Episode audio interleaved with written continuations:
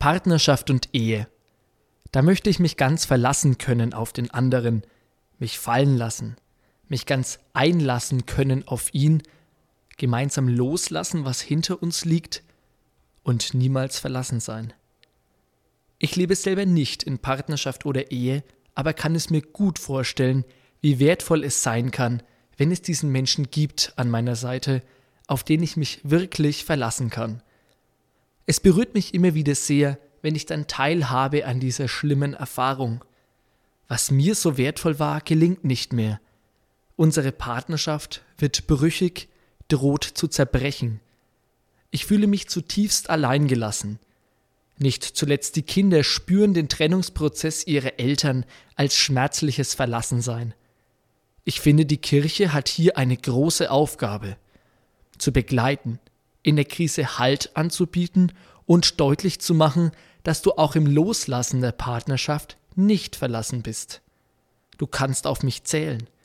Du kannst auf ihn zählen, den Gott unseres Lebens, der uns nah ist, auch in Brüchen und im Ungewollten, im Unabsehbaren. Es fordert mich heraus zu begleiten, da zu sein, das Geschehene annehmen helfen, aber auch die Hoffnung wagen, in einer aussichtslos erscheinenden Situation. Die Hoffnung, dass Zerbrochenes wieder neu eins werden kann. Oft hat sich diese Hoffnung nicht erfüllt.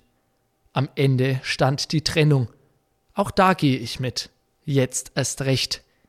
Und dann ist es doch passiert. Ich hatte es selber nicht mehr zu hoffen gewagt.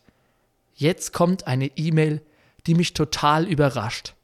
Wir sind wieder zusammen, wir haben es neu gewagt. Wir haben unsere Beziehung neu begonnen. Uns geht es gut. Ich kann gar nicht sagen, wie sehr ich mich freue, doch ich schäme mich auch. Hatte ich vergessen, dass es sich immer wieder lohnt, trotzdem zu hoffen?